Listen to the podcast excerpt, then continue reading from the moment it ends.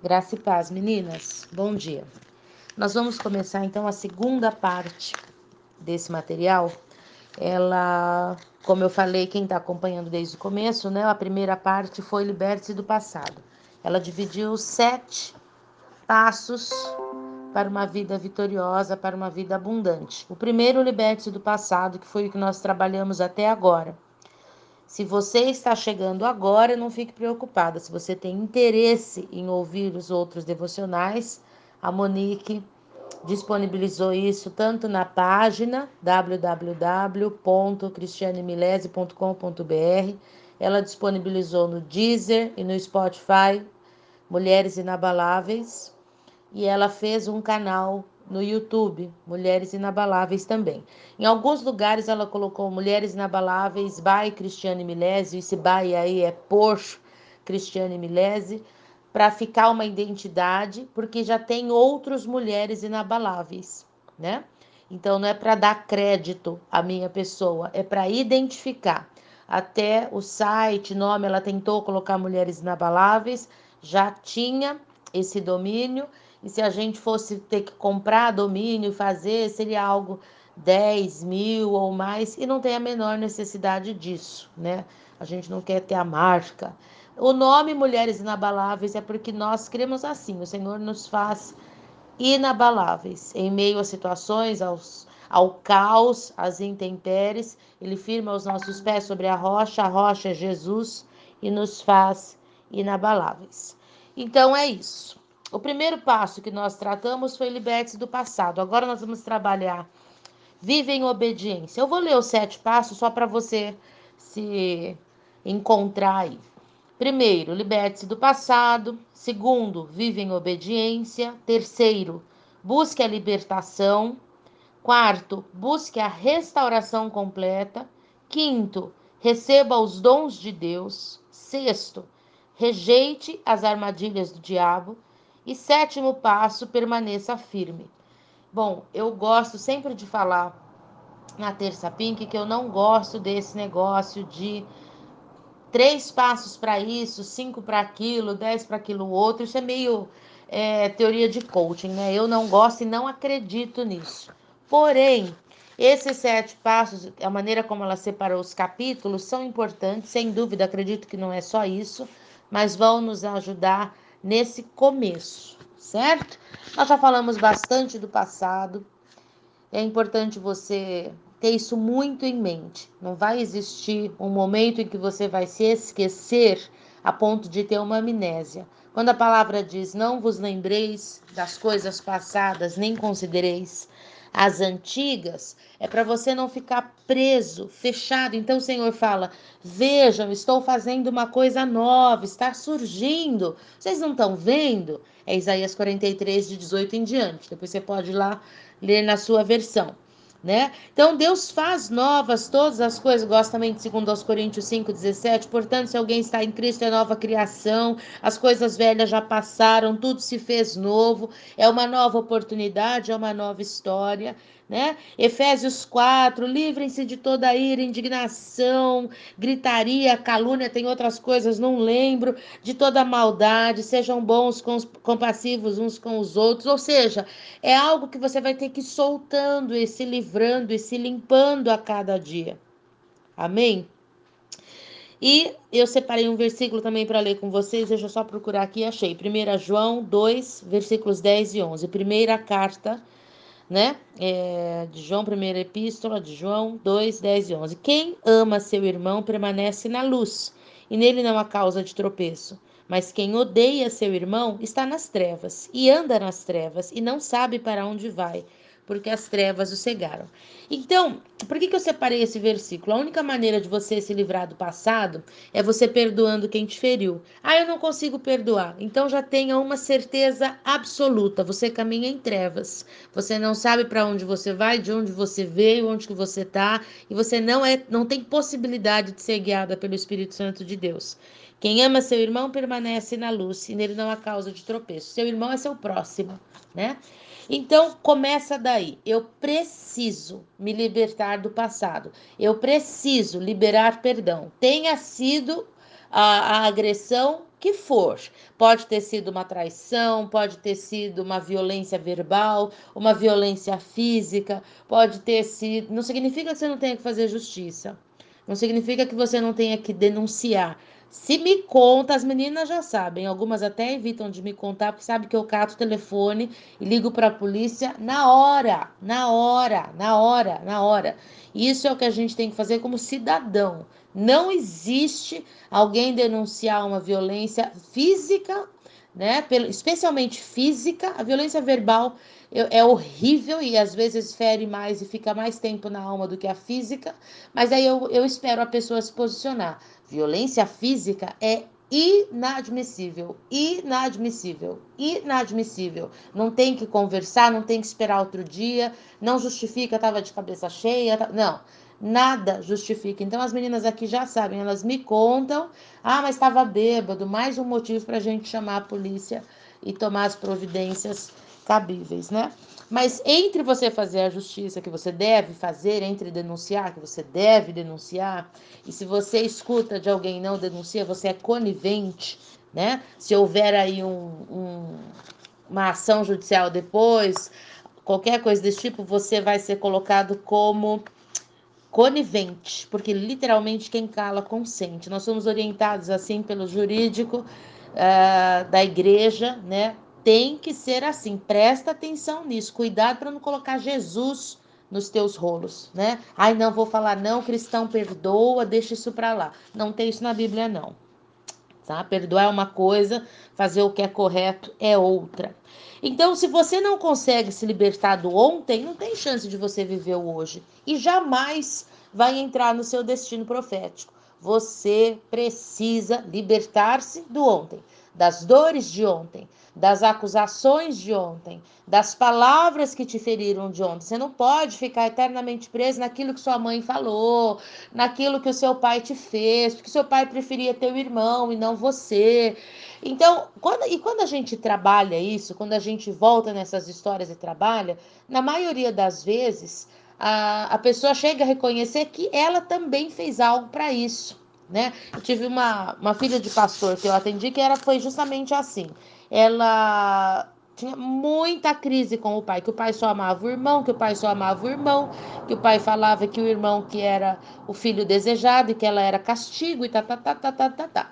Então ela chorava muito e tal, a gente tratou. Até uma hora que ela falou: É, mas eu também eu falei isso pro meu pai. É, mas eu também eu fiz isso. É, mas também eu eu saí de casa. É, não, mas eu também o que eu pude fazer para agredir eu fiz. Ou seja, no final da nossa do nosso atendimento, ela estava sem eu falar nada, tá? Só escutava, sem eu falar nada.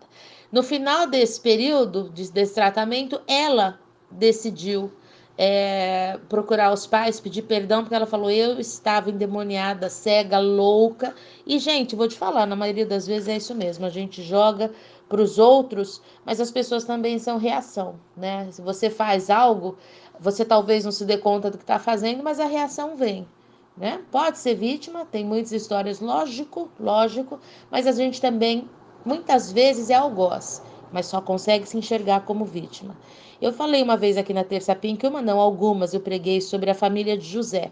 Sempre que a gente prega sobre José, todo mundo é José, né? Hashtag somos todos José.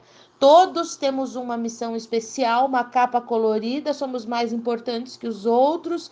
Deus tem algo maravilhoso para nós, Deus tem planos maravilhosos para nós, planos grandes para minha vida e blá blá blá blá blá blá blá. E o mundo quer me matar por causa disso.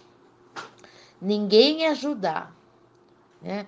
Ninguém é Simeão, ninguém tentou prejudicar ninguém, ninguém roubou a capa de ninguém, ninguém puxou o tapete de ninguém. E é lógico que isso é mentira. Isso é auto-engano. Isso é auto-engano. Se nós fizermos uma autoavaliação verdadeira, verdadeira, nós vamos encontrar sim inveja, preconceito, entre outras coisas no nosso coração. E esses sentimentos motivam muitas das nossas ações. Por isso que a palavra diz que Deus conhece o som do nosso coração. Ele vai saber o real motivo da tua crise, da tua fala, da tua postagem no Facebook, você postou lá porque você realmente está indignada ou porque você estava com ódio, comparando, se, é, achando que você é maior, melhor, tem tudo isso, né? Então isso é um assunto para uma outra hora. A gente trabalha isso muito no, no, no curso de A Isca de Satanás. Eu, tô pensando em fazer um seminário A Isca de Satanás em dois dias. Agora com esse negócio do online, facilita, né? Então vamos lá, vive em obediência. Eu vou começar essa segunda parte agora. Quando não sentirei mais dor em meu coração? Perguntei a Deus ao orar, alguns meses depois da minha sessão de aconselhamento com Mary Ann. Embora estivesse livre da depressão e minha vida estivesse muito mais estável do que já fora, eu ainda vivia em uma montanha russa emocional. Naquela época, minhas perguntas a Deus eram constantes. Quando vou parar de me sentir um fracasso? Quando não serei arrasada pelo que as outras pessoas me dizem? Quando não verei cada indício de dificuldade como fim do mundo? Quando serei capaz de atravessar as situações normais da vida sem ser traumatizada por elas? Não houve resposta de Deus naquele momento, mas enquanto eu li a Bíblia de manhã, perdão, na manhã seguinte, meus olhos pararam nas palavras: Por que vocês me chamam Senhor, Senhor, e não fazem o que eu digo? Lucas 6, versículo 46.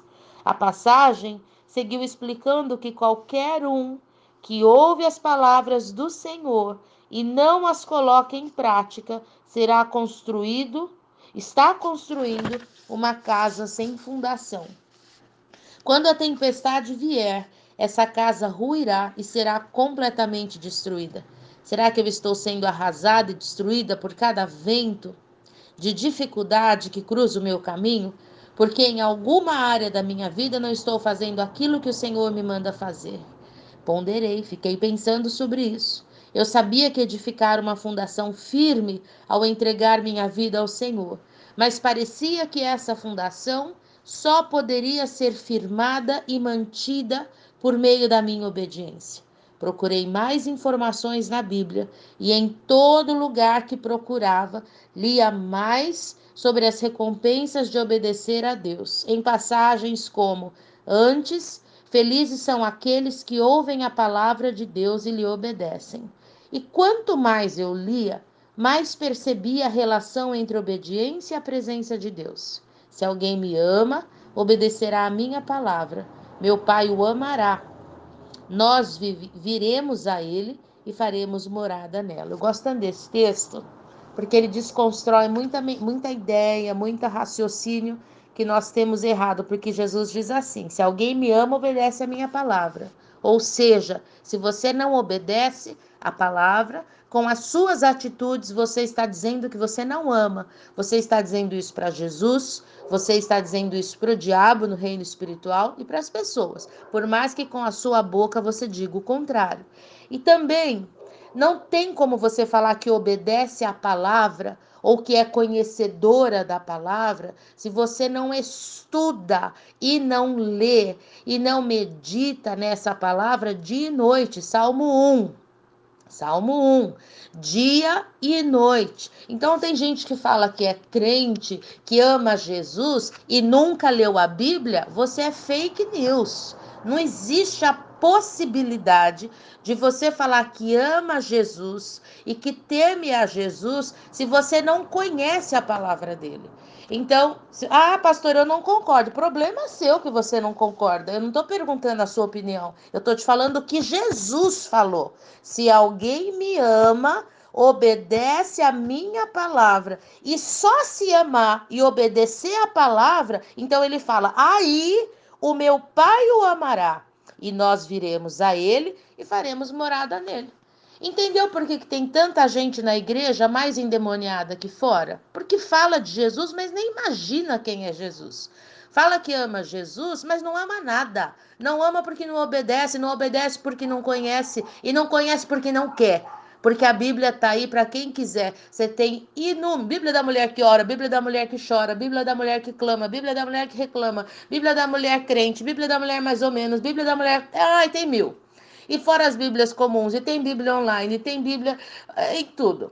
Então você não lê, não medita, não estuda se não quiser, se não quiser. Então as pessoas estão dentro da igreja, falam que amam Jesus, acham porque estão entrando dentro da igreja já está tudo certo? Não, vão morrer e vão para o inferno. E antes de morrer, de morrerem e de irem para o inferno, vão viver vidas miseráveis, vão viver debaixo de julgo, de prisão, de tormento de Satanás. Não porque Deus é mau e nem porque o diabo é sujo, como as pessoas falam, apesar dele ser imundo, mas pela sua própria ignorância e pela sua própria rebeldia. Por isso esse capítulo, essa parte, segundo passo, vive em obediência, vai ser muito pertinente. Muitos de nós sofremos e choramos e amargamos porque estamos deitados na cama que nós mesmos fizemos, a cama da desobediência. Dorme com esse barulho, amanhã a gente volta. Deus te abençoe e fica na paz.